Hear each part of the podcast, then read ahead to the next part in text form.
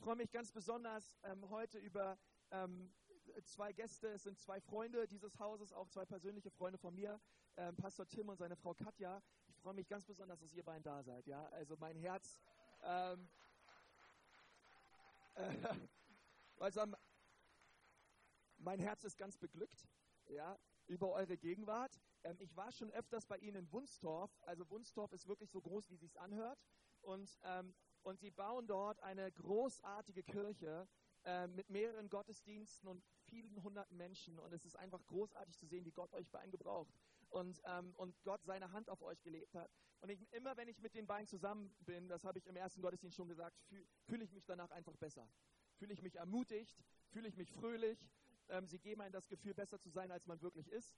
Und, ähm, und das ist einfach schön, mit euch zusammen zu sein. Möchte ich einfach mal so sagen, ich ehre euch sehr, schätze euren Dienst, euch auch persönlich und ähm, finde nicht nur, dass ihr großartige Pastoren seid, ihr seid auch großartige Eltern und ähm, Freunde und ich ähm, bin immer so inspiriert, ähm, wenn ich bei euch bin. Ich hoffe, ihr seid es auch bei uns. Und, ähm, und Katja, ich freue mich ganz besonders, dass du heute zu uns predigen wirst. Und ähm, Gemeinde, ich, äh, fordere, ich fordere euch heraus, ich äh, äh, öffne euer Herz. meine Frau hört äh, jede Predigt von dir und, und sie sagt danach immer zu Konsti, das musst du auch mal sagen jetzt. Das musst du auch mal predigen bei uns. Die Katja, die bringt das immer so gut auf den Punkt. Also das und das, Konzi, beim nächsten Mal musst du das ansprechen. Und die schreibt immer bücherweise mit und freut sich immer so doll über deine Predigten. Und was für ein Vorrecht, dass du heute zu uns sprichst. Ganz herzlich willkommen. Schön, dass du da bist.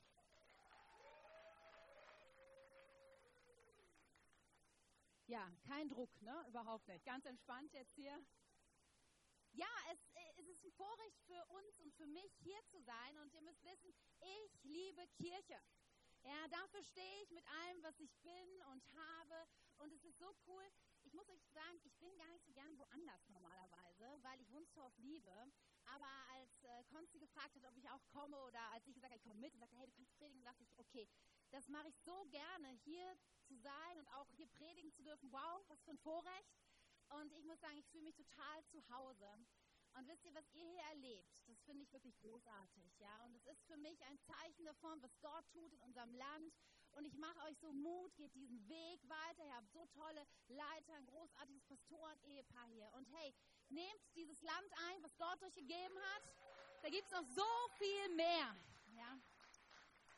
Und es ist so ermutigend zu sehen, was Gott hier tut und weiter voran. Ja, seid ihr mit mir? Das ist sehr, sehr gut. Wisst ihr, also ich liebe nicht nur Kirche, ich liebe auch das Wort Gottes, muss ich sagen. Und ähm, wir wollen heute gemeinsam in eine alttestamentliche Geschichte hineingehen. Und wisst ihr, was ich so cool finde an diesem Buch, ist, dass es von der ersten bis zur letzten Seite darum geht, dass Gott dich liebt und dass er eine Freundschaft, eine Beziehung zu dir möchte. Und dass das sein Plan ist auch heute Morgen für dich. Er möchte, dass du ihn kennenlernst. Er möchte, dass deine Freundschaft, dass eure Freundschaft weiter gebaut wird. Er will, dass du wächst und stark wirst. Weißt du, ich werde definitiv nicht mehr in die Größe wachsen. Ich vermeide es, in der Breite zu wachsen.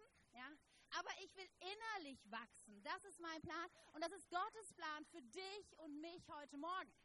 Deshalb habt du Erwartung, dass Gott heute zu dir redet und dass er sein Leben verändern wird. Nicht nur, dass wir heute Weltmeister werden, auch dein Leben wird heute verändert werden durch die Kraft Gottes, die wirkt in deinem Leben. Amen? Amen. Okay, ich möchte noch beten und dann steigen wir ein in die Geschichte. Jesus Christus, ich danke dir so sehr dafür, dass du uns liebst und dass du gute Pläne für jeden hier von uns hast, Herr.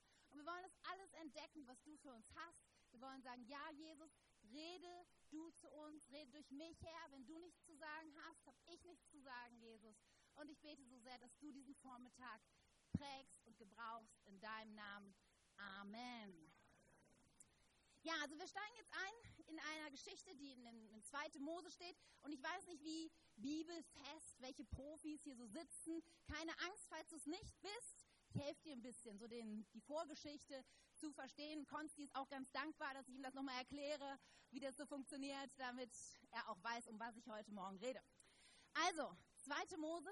Ich weiß nicht, bestimmt hast du schon mal was von Abraham gehört. Viele kennen den Namen schon mal zumindest. Er ist so einer der, der Urväter. Durch ihn ist das Volk Israel überhaupt erst entstanden. Und dann gab es seinen Sohn Isaak und Jakob und Esau.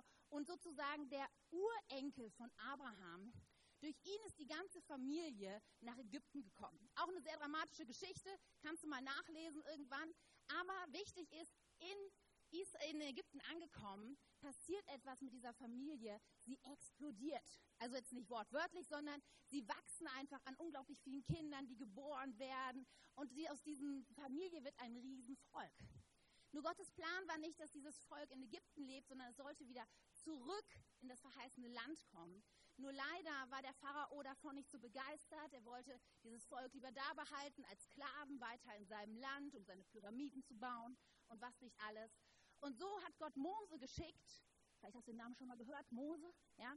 Er kam und das war der Typ mit den zehn Plagen und dann dieses Riesending mit der Teilung des Schilfsmeers, wo sie trockenen Fußes durchging und dann die ganzen Soldaten der Ägypter jämmerlich ersoffen. So, Volk.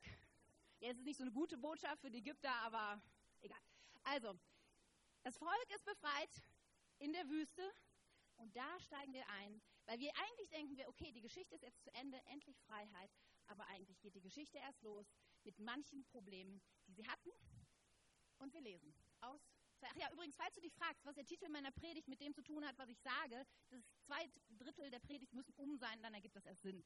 Also so lange darfst du das mal ausblenden. Okay, 2. Mose 16. Ich habe das so ein bisschen zusammengekürzt, weil die Geschichte sonst zu lang wird die Verse da oben äh, findest du dann die Angaben. Also danach brachen sie von Elim auf. Elim ist eine Oase in der Wüste. Ein Monat nachdem sie Ägypten verlassen hatten, erreichten sie die Wüste Sin, die zwischen Elim und dem Berg Sinai liegt. Auch hier machten die Israeliten Mose und Aaron wieder heftige Vorwürfe. Hätte uns der Herr doch nur in Ägypten getötet, klagten sie. Dort hatten wir immerhin Fleisch und genügend Brot zu essen. Stattdessen haben wir uns in diese Wüste, haben sie uns in diese Wüste geführt, damit wir hier alle verhungern. Ich meine, mal eben Klammer auf, Menschen haben oft ein sehr kurzes Gedächtnis. Ja, weil es ging ihnen nicht wirklich gut in Ägypten. Sie wurden zu Tode geprügelt, oftmals, wenn sie nicht schnell genug arbeiteten. Ihre Babys wurden ersoffen oder umgebracht, damit das Volk nicht groß genug wurde. Es ging ihnen nicht gut. Aber wir Menschen, wir verdrängen solche Sachen schon mal sehr schnell und kriegen irgendwie einen verklärten Zustand der Vergangenheit. Dann geht's weiter. Und der Herr sprach zu Mose, also Gott reagiert darauf, dass sein Volk Mangel und Not hat. Er sagt, ich habe die Klage der Israeliten gehört, teile ihnen Folgendes mit. Gegen Abend werdet ihr Fleisch zu essen bekommen, morgen früh werdet ihr Brot erhalten und davon satt werden. Dann werdet ihr erkennen, dass ich, der Herr, euer Gott bin. An diesem Abend flog eine große Anzahl Wachteln herbei. Sie ließen sich im ganzen Lager nieder. Am nächsten Morgen lag Tau rings um das Lager.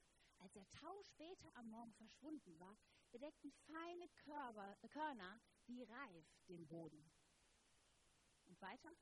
Und die Israeliten sahen es und fragten einander, was ist das? Denn sie wussten nicht, was es war. Mose antwortete, das ist das Brot, das der Herr euch zum Essen gegeben hat. Der Herr gibt euch folgende Anweisung. Sammelt euch davon so viel, wie ihr benötigt. Pro Person in eurem Zeit, die in eurem Zelt lebt, sollt ihr einen Krug davon sammeln. Und so machten es die Israeliten dann auch. Sie sammelten von der Speise ein, die einen viel, die anderen wenig. Als sie das jedoch abmaßen, hatten diejenigen, die viel gesammelt hatten, nicht so viel, und denjenigen, die nur wenig gesammelt hatten, fehlte nichts. Jeder hatte genauso viel gesammelt, wie er brauchte. Dann befahl Mose ihnen, niemand soll etwas davon über Nacht aufbewahren. Aber einige von ihnen hörten nicht auf Mose und hoben etwas davon auf. Doch am nächsten Morgen war es voller Maden und stank. Da wurde Mose zornig auf sie. Jeden Morgen sammelten dann alle so viel, wie sie benötigten. Sobald es dann aber heiß wurde, schmolz das, was sie nicht gesammelt hatten, weg. Soweit die biblische Geschichte. Wisst ihr, wenn ich das lese, wenn ich Bibel lese, so einen Text, dann frage ich mich hinterher immer, Gott, was kann ich daraus lernen? Was hilft mir das in meinem Alltag? Wie kann ich dadurch stärker werden und innerlich wachsen? Das mache ich nicht mit jedem Buch, das ich lese, lese, ja? Wisst ihr, ich habe drei Kinder, drei Mädchen und die jüngste ist sieben und abends lese ich hier immer noch was vor. Zurzeit Ponyhof Liliengrün. Und wenn ich Ponyhof Liliengrün lese, das Ganze hat 13 Bände und es ist immer die gleiche Geschichte irgendwie. Mädchen verliebt sich in Pony, kleines Abenteuer und hinterher sind alle happy clappy. Wenn ich das lese, dann frage ich mich nicht hinterher, was will mir Ponyhof Liliengrün sagen? Sondern lege ich es weg und denke, hoffentlich schläft sie bald, ja? Aber wenn ich das Wort Gottes lese, dann frage ich mich, was hat es mir zu sagen? Was kann ich dadurch lernen? Und als ich das gelesen habe, habe ich mich gefragt, Gott, sprich zu mir, rede du zu mir.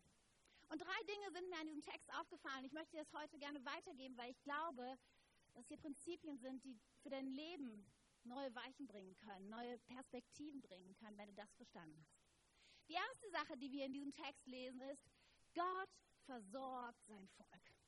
Wisst ihr, Gott weiß, was du brauchst. Der ist überhaupt nicht überrascht, dass du Versorgung brauchst in deinem Leben. Ja, ich meine, wir reden hier davon, bei diesem Volk, irgendwo in der Bibel steht, dass es 600.000 Männer waren, Frauen nicht mitgezählt, also wir reden von gut eine Million Menschen. Und die waren jetzt in der Wüste und es war mit Sicherheit nicht so, dass Gott im Himmel runtergeguckt hat und gedacht hat, oh Schreck, eine Million Menschen in der Wüste, darüber habe ich überhaupt nicht nachgedacht. Die brauchen doch was zu essen. Was sollen wir jetzt bloß tun? So ist Gott nicht. Gott vergisst nicht Dinge. Gott vergisst nicht deine Bedürfnisse und das, was du brauchst, sondern er kennt dich und er weiß, was du brauchst. In Matthäus 6, da lesen wir folgenden Vers. Hört auf, euch Sorgen zu machen um euer Essen und Trinken, um eure Kleidung. Warum wollt ihr leben wie die Menschen, die Gott nicht kennen und diese Dinge so wichtig nehmen? Euer himmlischer Vater kennt eure Bedürfnisse. Ich weiß nicht, vielleicht seid ihr so ein bisschen gestrickt wie ich, weil manches Mal geht es mir so, ich lese sowas und dann kommt so eine kleine Stimme in meinem Hinterkopf, die sagt, meinst du, das gilt wirklich für dich, Katja? Meinst du, Gott weiß wirklich, was du brauchst? Meinst du, du kannst Gott wirklich vertrauen mit deinen Bedürfnissen? Ganz ehrlich, Katja, also so eine Scheibe Brot und ein bisschen Wasser, das ist wahrscheinlich so das, was Gott dir irgendwie zuteilt. Okay, aber meinst du wirklich, du kannst Gott vertrauen? Ich weiß nicht, ob ihr das kennt, wenn ihr so diese leisen Stimmen manches Mal im Kopf hört. Ich bekenne, ich habe manchmal so leise Stimmen in meinem Kopf, die mir einreden wollen, das funktioniert nicht mit der Versorgung. Wahrscheinlich bei den anderen sieben Milliarden Menschen, aber bei dir, come on. Ich weiß nicht, kennt ihr das irgendwie, manchmal dieses Gefühl, dass ihr vielleicht euch doch nicht darauf verlassen könnt? Wisst ihr, es ist so wichtig, dass du heute Morgen eine Sache verstehst darüber, wie Gott ist. Eine Eigenschaft Gottes verstehst.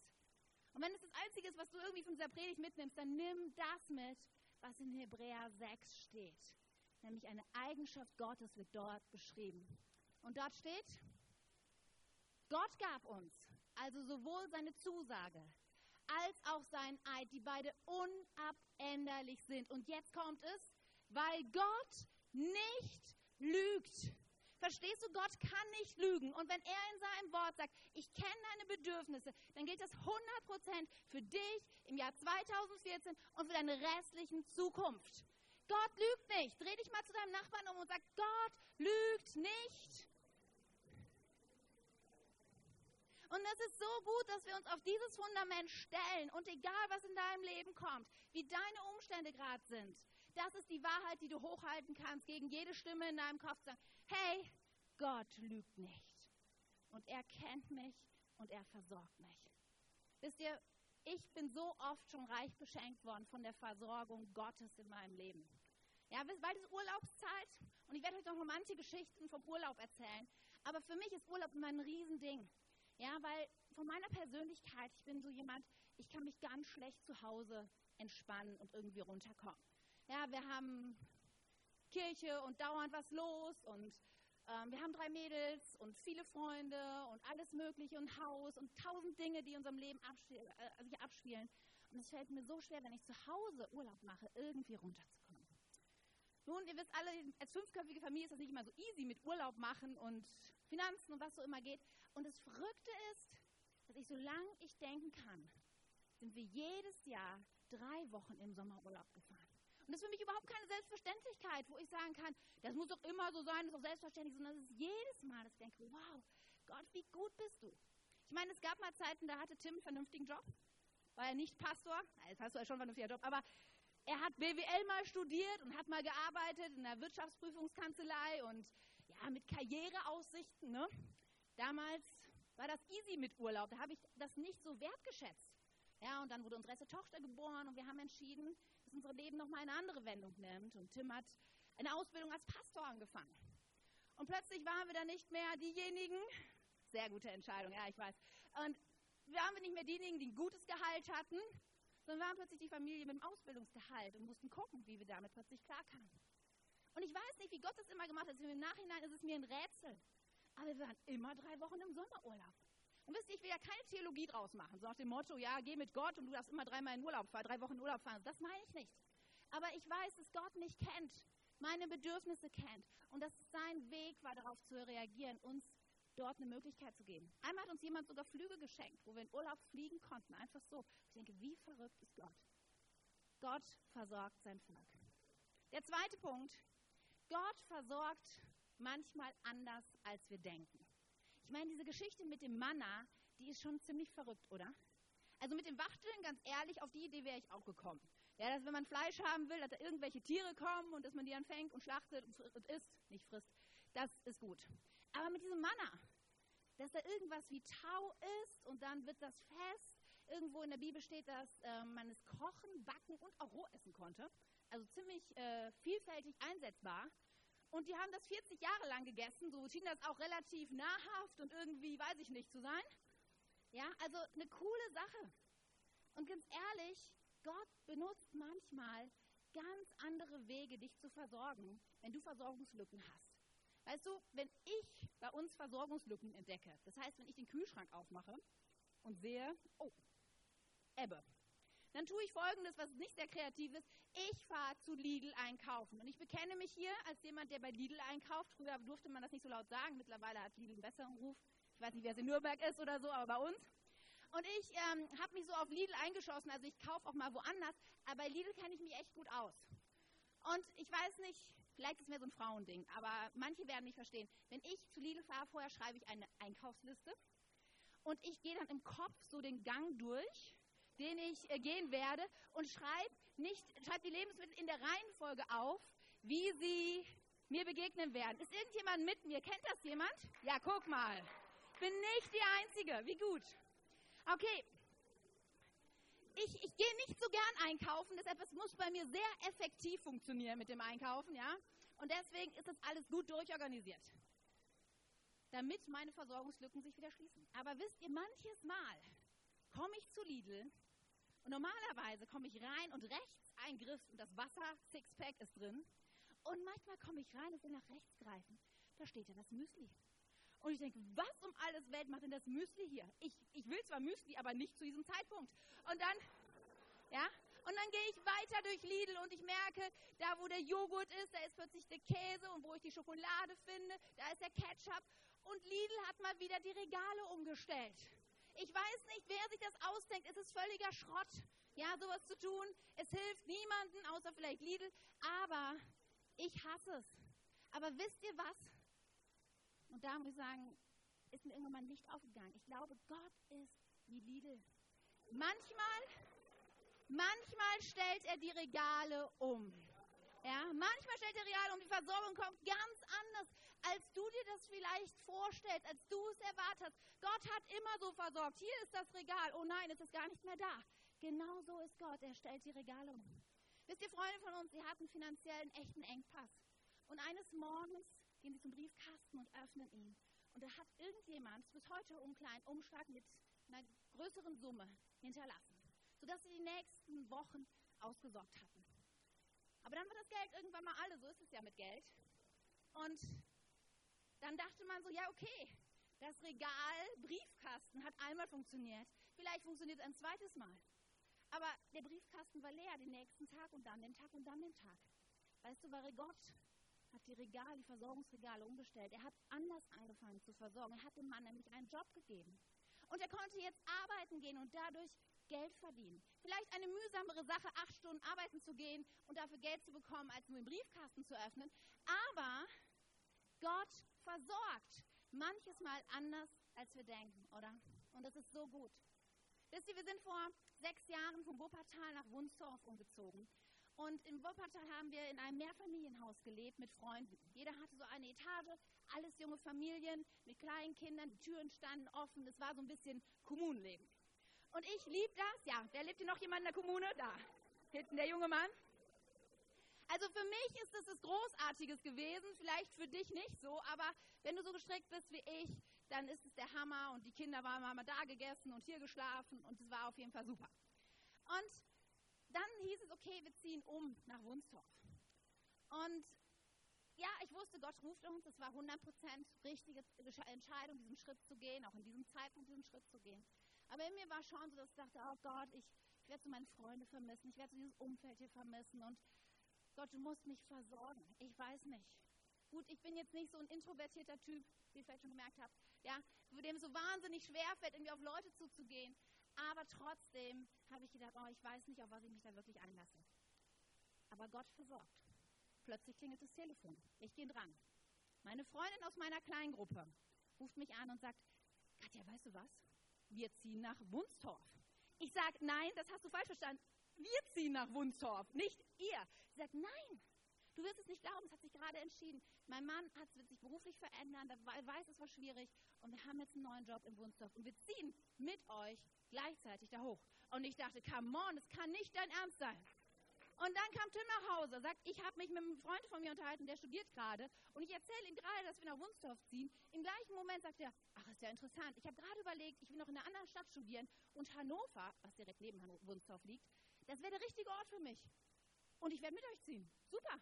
Ich denke, verrückt, als dann noch die Freundin eines unserer besten Freunde in Hannover einen Job kriegte und sie auch zu uns zogen, dachte ich, Gott, langsam, es muss ja auch jemand in Wuppertal bleiben, ne?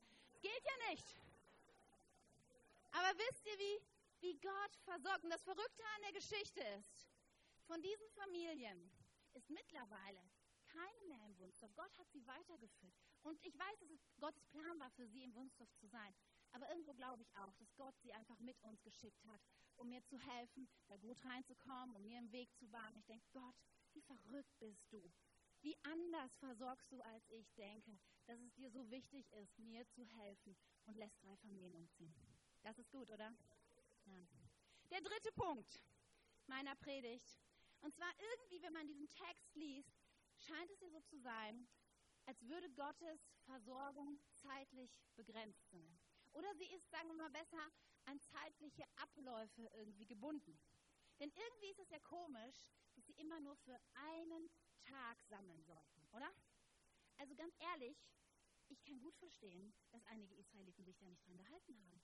Wenn ich und meine Kinder eine Woche gehungert hätten und plötzlich wäre alles voll mit diesem komischen Brot gegeben und zig Wachteln flattern um mich rum. Also, ich weiß nicht, wie ich reagiert hätte, aber ich hätte gesagt, Mädels, alles, was ihr habt, Töpfe, Tüten, Taschen und rein damit, ne, sieben Wachteln noch eben an den Flügeln genommen und ab ins Zelt, weil wer weiß, wann es wieder was gibt. Ja, ich meine, geht's euch nicht so? Ja? Seid doch mal ehrlich. Wer wird denn sagen, okay, für einen Tag? Wird schon, ja? Ich kann es verstehen. Ich habe mich gefragt, Gott, warum? Vielleicht hat Gott nicht mehr Ressourcen. Ja, weil bei einer Million Menschen, da wird es auch eng, könnte ich auch verstehen, wenn Gott sagt, ja, ich muss ja auch erstmal die ganzen Wachteln schaffen, bevor sie dann gefressen werden können. Aber ich glaube das ehrlich gesagt nicht, dass Gott ein Ressourcenproblem hat. Ja, auf der anderen Seite habe ich mir vorgestellt, wenn Gott für 40 Jahre Wachteln an einem Tag hätte runterfallen lassen auf die Erde, das Volk wäre tot gewesen, weil sie alle erschlagen worden wären von den ganzen Wachteln, hätte auch nicht so viel gebracht. Deswegen, und sie hatten keine Tiefkühltruhen und all solche Dinge. Deshalb, ja. Aber ich habe mich gefragt, okay, vielleicht ist Gott auch einfach geizig. Ja, könnte man sich auch vorstellen. Ne? Immer die ein bisschen klein halten, dass sie nicht so sehr auf die Idee kommen, mir irgendwelche großen Schritte zu machen. Aber ganz ehrlich, so ist mein Gott nicht. Ich habe einen Gott, der großzügig ist. Und wenn ich allein sehe, wie er die Welt geschaffen hat, ja, wie großzügig er mit, mit Farben und Form und Kreativität umgegangen ist, dann glaube ich nicht, dass Gott geizig ist, oder? Was ist es dann? Denn ganz ehrlich, ich kann das verstehen, die Leute wollten doch Sicherheit. Die hatten eine schwere Zeit gerade hinter sich und sie wollten doch Sicherheit für ihr Leben. Sie wollten wissen, auf was lassen sie sich ein, wie geht der nächste Tag weiter. Und ganz ehrlich, ich wünsche mir auch so oft Sicherheit für mein Leben. Aber wir müssen eins verstehen und ich glaube, Gott ging es an diesem Punkt darum, zu verstehen, auf was wir unsere Sicherheit setzen. Ja. Ich hab, wir haben ein Haus. Das ist unsere Sicherheit. Vielleicht sagst du, okay, ich habe Geld, ich habe Aktien, vielleicht ein bisschen Gold. Ich habe irgendwie Rücklagen, auf die ich zurückgreifen kann. Das ist meine Sicherheit. Aber ganz ehrlich, ist es wirklich sicher? Ja. Ich war vier, als ich erleben konnte, während ich im Gottesdienst war, also es ist kein Schutz im Gottesdienst zu sein immer, während ich im Gottesdienst war, ist unser Haus abgebrannt. Und von einem Tag auf den anderen habe ich nichts mehr besessen als Vierjährige. Ich habe vorher noch ein neues Zimmer bekommen und zack, weg war's. Und ich bin nicht so jemand, der hier irgendwelche Horrorszenarien aufmalen will, oh, alles ganz schrecklich oder sowas. Aber ich will dir eins sagen, was ist deine Sicherheit? Ist es dein Geld? Ist es dein Haus? Ist es deine super Gesundheit, die du pflegst und hegst? Was ist eigentlich deine Sicherheit? Und ich glaube, dass Gott sagen will, vertrau mir heute. Ich bin deine Sicherheit, weil du weißt nicht, was kommt. Du kannst die Zukunft nicht erkennen. Du weißt nicht, welche Bedürfnisse du überhaupt in Zukunft hast. Du weißt nicht, wie sich die Dinge wenden werden. Aber ich weiß und deshalb vertrau mir heute. Gott traut dir heute zu. Und wir lesen dazu in Matthäus 6 auch wieder eine Stelle. Da steht, deshalb sorgt euch nicht um morgen. Denn jeder Tag bringt seine eigenen Belastungen. Die Sorgen von heute sind für heute genug. Gott traut dir heute zu. Sagt heute diesen Tag, nimm den heute. Denk nicht auf die lange Sicht, was noch alles kommt. Du weißt eh nicht, was kommt. Und es ist so ein wichtiges Prinzip zu verinnerlichen. Heute ist der Tag, um den es geht. Und heute vertraue ich Gott. Wisst ihr, als ich ein Kind war, sind wir oft in den Bergen im Urlaub gewesen. Und wir hatten in meinem Tal unser, unsere Ferienwohnung. Jeden Morgen sind wir mit dem Auto auf seinen Wanderplatz gefahren. Und während wir uns so die schweren Bergschuhe anzogen, sagte mein Vater dann irgendwie, guck mal Katja, da oben wollen wir heute hin. Und so als Siebenjährige ist es ganz schön furchteinflößend, wenn du guckst und irgendwo weit oben siehst du so ein Gipfelkreuz. Manchmal sah man das gar nicht, sondern nur so die Rauchschwaden von den Wolken. Und du konntest ahnen, irgendwo da oben willst du heute hin. Und du hast gesagt, boah, das ist so weit, so hoch. Aber das Gute am Bergwanderungen ist es, dass die Wege nie wusch, geradeaus den Berg hochgehen, sondern immer im Serpentin. Und jetzt kommt der Predigtitel denn es geht immer nur bis zur nächsten Kurve. Dieses Prinzip hat mir meine Mutter gelehrt und es hat mir so viel geholfen, diese elenden langen Bergtouren zu, zu überstehen und auch erfolgreich zu beenden. Weil wir haben gelernt, Katja, guck nicht nach oben auf das Kreuz, wo du hin bist, auf das Gipfelkreuz, sondern guck bis zur nächsten Kurve. Und diesen Wegabschnitt, und wenn du den nächsten das geschafft hast, bis du an der Kurve warst, dann siehst du wieder die nächste Kurve und sagst, okay, da muss ich hinkommen. Und dann rennst du wieder zur nächsten Kurve und kommst dahin. Und dann siehst du wieder die nächste Kurve und denkst, okay, bis dahin, das schaffe ich. Und jeder Abschnitt hatte seine eigenen Herausforderungen. Da war der Bergbach, über den du drüber musstest. Da war vielleicht diese kleine Felswand, über die du raufklettern musstest. Da war das Geröllfeld, das du überqueren musstest. Da ging es in den schattigen Wald vielleicht mal einen Moment bergab. Jeder Abschnitt hatte seine eigenen Herausforderungen. Aber wir haben immer nur bis zur nächsten Kurve geguckt. Und plötzlich warst du oben. Und hast gesagt, wie kann das sein? Ich war doch gerade noch unten, aber jetzt bin ich oben immer nur bis zur nächsten Kurve. Immer nur heute sehen und den Tag mit Gottes Kraft und seiner Versorgung rechnen. Das ist so gut, wisst ihr? Letztes Jahr im Urlaub haben wir einen fundamentalen Fehler gemacht in unserer Urlaubsplanung, weil wir dieses Prinzip missachtet haben. Wir haben eine Fahrradtour gemacht und hatten nicht zwei deckungsgleiche Karten und irgendwie ähm, klappte das nicht so ganz. Und wir sind losgefahren mit unseren drei Mädels.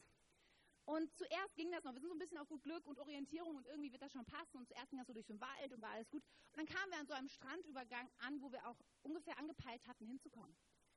Machten kurz Pause und dann haben wir entschieden, okay, fahren wir jetzt ungefähr den gleichen Weg wieder zurück. Oder, was in Dänemark möglich ist, über den plattgefahrenen Strand zurück. Nun, wir hatten ja keine Karte, wir wussten nur, das ist die Richtung, die nach Hause geht und irgendwann werden wir an dem Strandabschnitt kommen, wo wir eigentlich unser Haus hatten. Gut, und die Mädels waren natürlich begeistert, hey, Strand, super cool, lass uns hier am Strand fahren. Gesagt, getan, wir fahren los. Tim, Marie und Leonie, unsere älteren Töchter, vorneweg. Ich mit Julie, unsere Jüngsten, hatte auch ein kleines Fahrrad, hinten. Bald trennten uns einige Meter. Und ich meine, es ist schon ganz schön anstrengend, auch im Sand zu fahren, aber es ging. Aber schon nach wenigen Metern, und die Julie ist eigentlich eine Zähe, aber nach wenigen Metern sagte sie zu mir, oh Mama, wie weit ist es denn noch? Und all das was ich vorher noch so geliebt hatte. Diese wunderschöne Nordsee zur linken Seite, diesen kilometerlang geraden Strand, menschenleer geradeaus und die wunderschöne Düdenlandschaft rechts. Sie gab mir überhaupt keine Hilfe, in diesem Moment meiner Tochter zu sagen, wie lange noch. Ich habe dann solche Sachen gesagt wie sieben, acht Kilometer, was für eine Sechsjährige ein Riesending ist, weil sie überhaupt nichts darunter vorstellen kann. Und ich sage, komm Julia, schaffen wir, weiß nicht wie lange, aber du siehst ja irgendwie, ich sehe ja der Horizont, ne, ist die Linie. Ja, und sie fuhr, es war nichts da, wo ich sagen konnte, bis zum Leuchtturm, bis, bis zu dem Auto dahin. Nichts, alles leer. Und es dauerte wiederum nicht lange und sie fing an zu weinen und sagte, Mama, es ist zu weit. Ich schaffe es nicht. Das ist zu weit für mich. Das ist ja ewig, diese Strecke. Sie ist zu lang. Zu lang. Und wisst ihr, manchmal ist es auch so, dass wir in unserem Leben dastehen und sagen, die nächsten 30 Jahre, diesen Job, mit diesem Chef, die nächsten 30 Jahre mit dieser Krankheit ist zu lang. Die nächsten Jahre Single, immer alleine, das ist zu viel für mich. Und Gott spricht nicht von dir über die nächsten 30 Jahre. Er sagt, heute. Heute ist genug. Wisst ihr, es gibt eine, eine Bergwanderung, die ich nicht geschafft habe die wir abbrechen mussten. Wirklich nur eine. Zuerst fuhren wir mit einer wunderschönen ähm, so Seilbahn den Berg rauf. Schon mal jemand Seilbahn gefahren? Großartige Sache. Das ruckelt immer so über diese Stützen und du hast eine tolle Aussicht. Und als Kind ist das echt der Hammer, ja. Und bist du oben angekommen und wir kamen raus und da war da ein riesen Gebirgssee. Ja, Gebirgsseen sind der Hammer. Du kannst so, so Steine drüber fitschen lassen. Du kannst deine fetten Bergschuhe ausziehen und die Füße reinpatschen lassen. Du kannst Staudämme bauen. Großartig. Ja. Und wir haben das im Moment uns aufgehalten und dann ging es weiter mit unserer Tour zur nächsten Hütte, wo wir dann auch absteigen wollten. Und wir gingen so diesen Höhenwanderweg und dann sah ich den Weg, der sich an dem Tal entlang schlängelte, ewig diese Serpentin-Sache bis zur nächsten Kurve funktionierte nicht, weil dieser Weg ewig an der Höhe entlang und verlor sich im Nirgendwo. Und ich bin eine Zeit gelaufen. Irgendwann sagte ich, ich kann nicht mehr. Das ist zu weit. Und ich habe mich dann so quergestellt, dass ich irgendwann gesagt habe, ich gehe nicht weiter. Das ist unerreichbar. Quatsch war das natürlich. Ich habe viel, ganz viel anstrengendere Sachen schon geschafft. Wir waren immer nur auf einer Höhe, aber es war zu weit. Und ich möchte dich so herausfordern, dass du sagst, ich schaue nicht auf die lange Wegstrecke, sondern ich schaue auf heute. Ich fange an, nicht zu sagen, okay, ich bin Single und ich muss mein Leben lang allein bleiben, sondern sagen, heute will ich gute Beziehungen bauen. Heute will ich nach den Geboten Gottes leben. Heute will ich sein Reich bauen, seine Kirche und mich dafür total einsetzen. Du sagst nicht, wie soll ich mein Leben lang mit diesem Ehepartner weiterleben? Es ist so schwierig. Und du sagst, heute möchte ich eine gute Ehefrau, ein Ehemann sein, ihn lieben, so wie das Beste geben, was ich nur kann. Heute werde ich meine ganze Kraft in unsere Ehe hineinsetzen. Vielleicht sagst du, Katja, morgen ist Montag. Mein Job ist zurzeit die Hölle. Ich weiß nicht, wie es gehen soll. Aber fang an und steh morgen auf und sag, heute werde ich zu allen freundlich sein im Beruf. Ich werde einen richtig guten Job machen. Ich werde zu meinem Chef freundlich sein, zu meinen Arbeitskollegen und ich werde Gott repräsentieren. Heute und Gott gibt mir heute Kraft, das zu tun. Aber wisst ihr, damals an diesem Berg, wo ich umgedreht bin mit meiner Familie, da gab es noch eine andere Sache und das möchte ich noch kurz mitgehen. Denn in meinen Gedanken spielte sich nicht nur meine Zukunft, die sich an diesem ellenlangen Höhenweg abspielen sollte, eine Rolle, sondern in meinen Gedanken spielte auch meine Vergangenheit eine große Rolle. Weil da war auch diese attraktive Gebirgsbahn. Und ich habe mir so vorgestellt, dass wenn wir umdrehen würden, dann würden wir mit dem Ding ja auch wieder runterfahren. Und das war wirklich super. Und da spielte dieser wunderschöne Gebirgssee eine Rolle, weil ganz ehrlich, wir hatten den ganzen Tag ja noch vor uns und wenn wir jetzt umdrehen würden, wir könnten stundenlang am See planschen. Und das war doch so schön in der Vergangenheit, oder? Es hat so viel Spaß gemacht, dieser See, er war so toll. Und wisst ihr, an der Sache hängt meine Geschichte und sie ist nicht übertragbar auf mein und dein Leben. Weil in der Tat, ich habe meine Eltern dazu gebracht, umzudrehen. Und wir hatten eine wunderschöne Zeit am See. Meine Eltern waren genervt, aber ich nicht. Und wir sind auch runtergefahren mit der Gebirgsbahn, hat auch riesen Spaß gemacht. Aber du darfst eins für dein Leben nicht vergessen. Es gibt keine Rückspultaste. Du kannst nicht wieder zurückgehen in die Dinge, die mal waren, sondern es geht nur eine Richtung in dein Leben und die ist nach vorne. Und verlier dich nicht in der, in der Vergangenheit. So oft will dir die Vergangenheit die Kraft für deine Zukunft und für dein Heute rauben, weil damals, als ich noch gesund war, damals, als noch Single war, damals, als die Kinder noch klein waren, damals war alles so gut, aber darum geht es nicht. Du lebst heute. Ja? Und wenn du wenn du deine Hand auf deine Brust legst, ja, mach das mal, leg mal deine Hand auf deine Brust und atme mal ein. Merkst du, es geht, ja? Und wieder ausatmen. Ich habe so eine gute Nachricht. Du lebst. Du lebst, du lebst heute. Für dich gibt es ein Heute noch. Und deswegen lass uns doch mit Vollgas im Heute leben. Im Hebräerbrief steht folgende Stelle. Dort steht, Deshalb spricht der Heilige Geist. Heute sollt ihr auf seine Stimme hören. Verschließt eure Herzen nicht gegen ihn, wie es die Israeliten es taten, als sie sich auflehnten am Tag der Versuchung in der Wüste. Ermutigt einander jeden Tag, solange es heute heißt, damit keiner von euch von der Sünde überlistet wird und hart wird gegen Gott.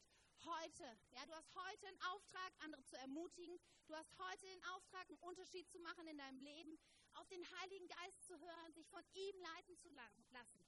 Gott wird dich heute mit all dem versorgen, was du brauchst. Darauf kannst du dich verlassen, denn er lügt nicht. Und wie großartig ist dieses Abenteuer zu, zu leben, mit Gott zu gehen. Manchmal zu sehen, wie verrückt seine Versorgung ist. Zu sehen, wie er dich gebraucht, um das Leben von anderen zu verändern. Das kannst du nur, wenn du heute lebst. Lass dich von ihm gebrauchen.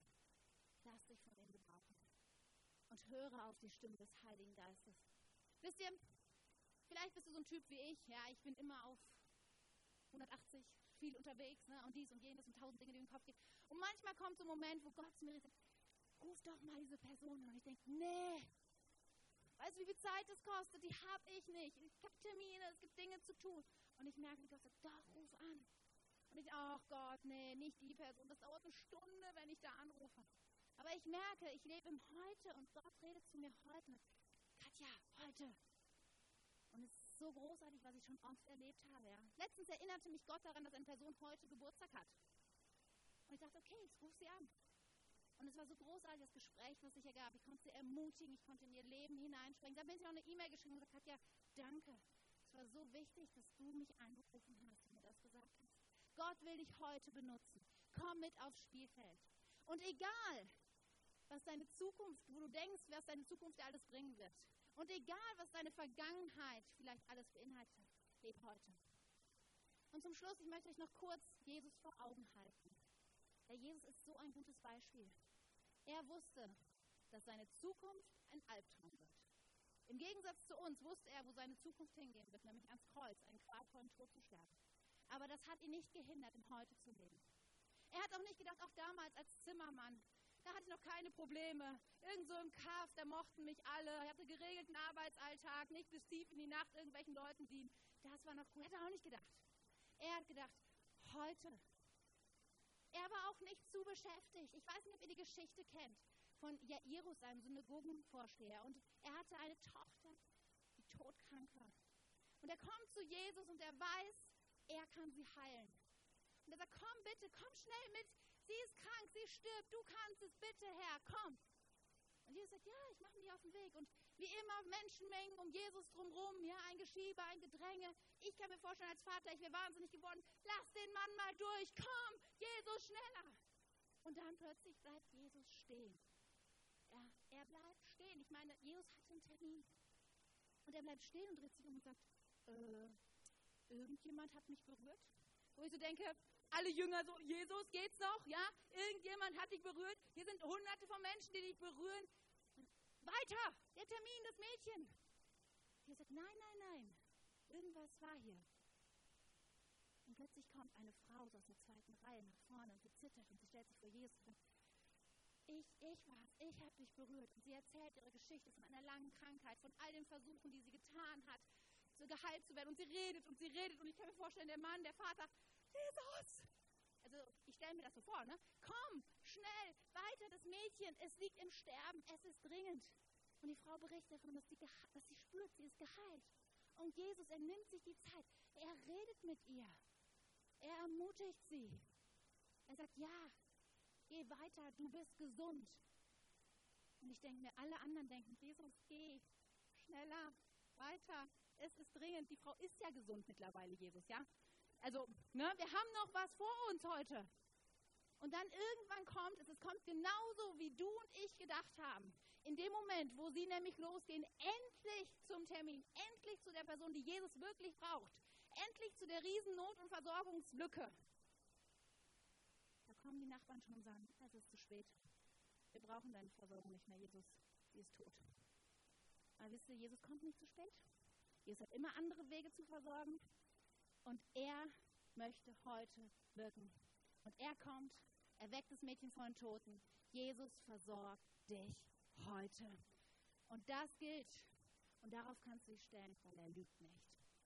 Und heute ist der Tag, wo du sagen kannst, ja, das soll ab heute, dieses Denken soll mein Leben begleiten ab heute. Bis zur nächsten Kurve. Ich lebe im Heute. Bin dankbar für die Vergangenheit. Gespannt auf die Zukunft, die kommt. Weil ich weiß, Gott hat gute Pläne. Ich werde heute alles geben, damit er mich gebrauchen kann. Ich werde heute ermutigen, ich werde ihm heute dienen, ich werde heute Menschen lieben. Ich werde vertrauen, dass er mir alles gibt, was ich heute brauche. Amen. Amen.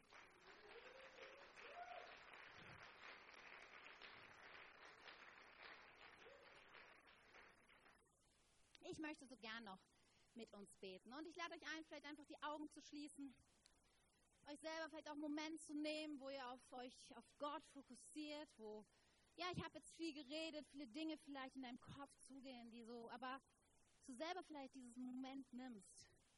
Was hat Gott zu dir heute gesprochen? Was ist der Punkt, wo du denkst, ja, das ist wirklich sein Reden zu mir? Gott hat gute Pläne für dich.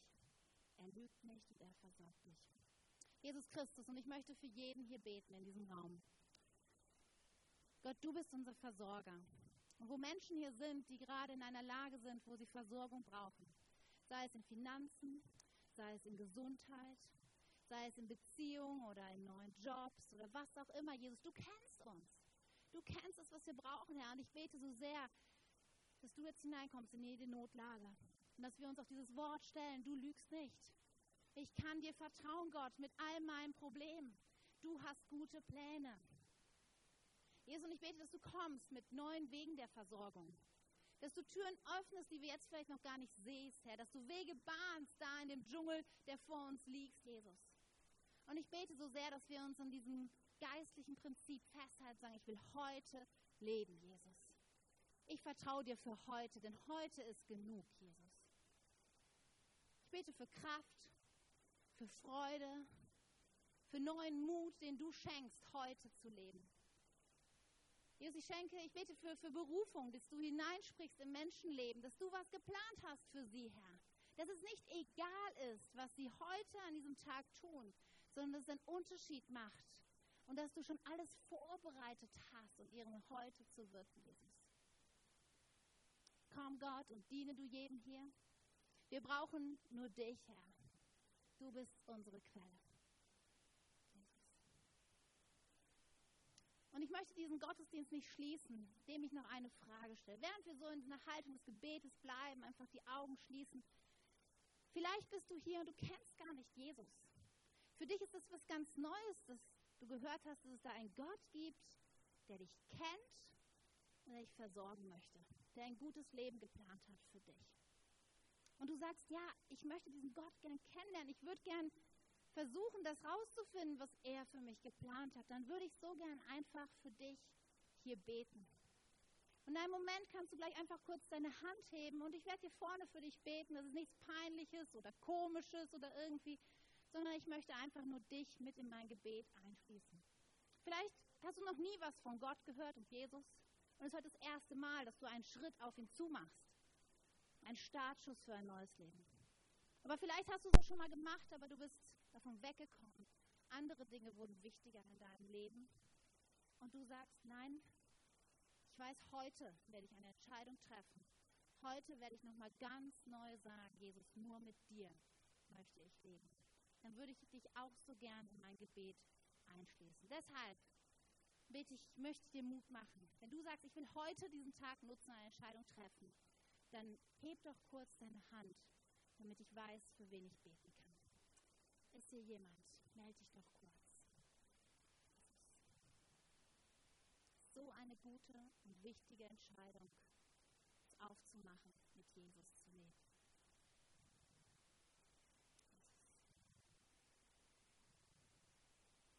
Jesus, ich danke dir so sehr für jeden hier, der dich liebt. Ich danke dir für jeden hier, der sagt, ich möchte ganz und gar mit dir leben, Jesus.